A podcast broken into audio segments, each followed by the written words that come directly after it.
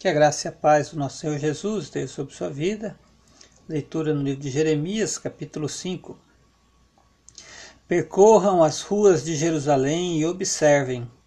Procurem em suas praças para ver se podem encontrar alguém que haja com honestidade e que busque a verdade, então eu perdoarei a cidade.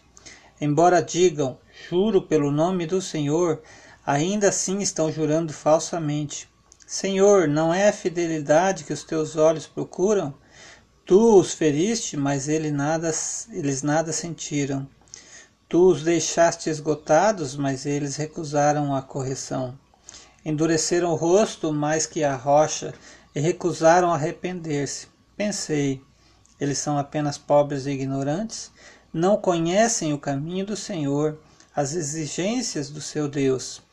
Irei aos nobres e falarei com eles, pois, sem dúvida, eles conhecem o caminho do Senhor, as exigências do seu Deus.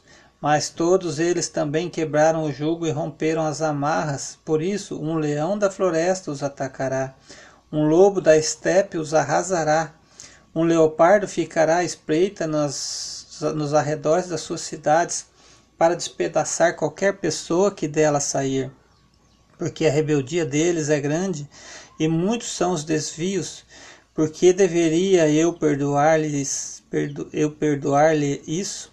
Seus filhos me abandonaram e juraram por aqueles que não são deuses. Embora eu tenha suprido as suas necessidades, eles cometeram adultério e frequentaram as casas de prostituição. Eles são garanhões bem alimentados e exercitados, cada um reclinando para a mulher do próximo. Não devo eu castigá-los por isso? pergunta o Senhor. Não devo eu vingar-me de uma nação como esta? Vão por entre as vinhas e destruam-nas, mas não acabem totalmente com elas. Cortem os seus ramos, pois eles são não pertencem ao Senhor. Porque a comunidade de Israel e a comunidade de Judá têm me traído, declara o Senhor. Mentiram acerca do Senhor, dizendo: Ele não vai fazer nada. Nenhum mal nos acontecerá, jamais veremos espada ou fome. Os profetas não passam de vento, a palavra não está neles. Por isso aconteça com eles o que dizem. Portanto, assim diz o Senhor dos Exércitos. Porque falaram essas palavras, farei com que as minhas palavras em sua boca sejam fogo e, a, e este povo seja a lenha que o fogo consome. Ó comunidade de Israel, declara o Senhor, estou trazendo de longe uma nação para atacá-la, uma nação muito antiga e invencível, uma nação cuja língua você não conhece e cuja fala você não entende. Sua aljava é como túmulo aberto, Toda ela é composta de guerreiros. Devorarão as suas colheitas e os seus alimentos, devorarão seus filhos e as suas filhas, devorarão as suas ovelhas e os seus bois, devorarão as suas videiras e as suas figueiras. Destruirão ao fio da espada cidades fortificadas nas quais vocês confiam.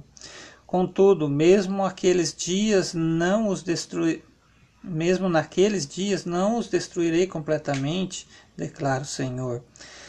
E quando perguntarem por que o Senhor, o nosso Deus, fez isso conosco, você lhe dirá: Assim como vocês me abandonaram, me serviram e serviram deuses estrangeiros em sua própria terra, também agora vocês servirão estrangeiros na terra que não é de vocês. Anuncie isto à comunidade de Jacó e proclamem-no em, proclamem em Judá.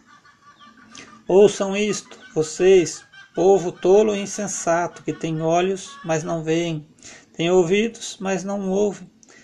Acaso vocês não me temem? pergunta o Senhor. Não tremam diante da minha presença? Por, porque fui eu que fiz areia um fiz da areia um limite para o mar, um decreto eterno que ele não pode ultrapassar.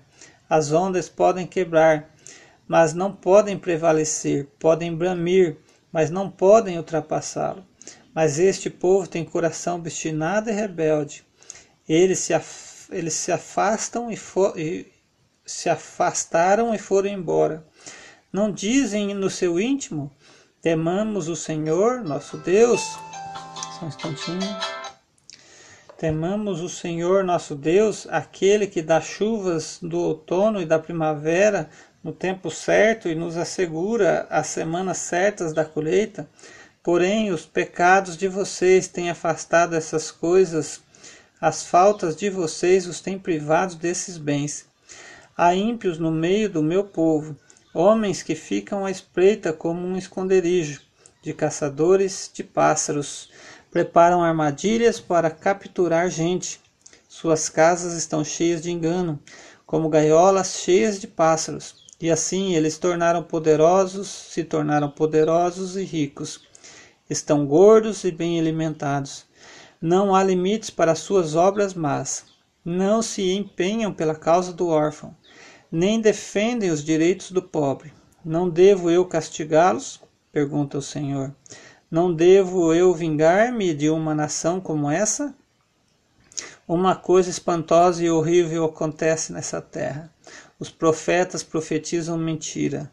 Os sacerdotes governam por sua própria autoridade. E o meu povo gosta destas coisas. Mas o que vocês farão quando tudo isso chegar ao fim? Que Deus abençoe a sua vida com esta leitura. Em nome de Jesus.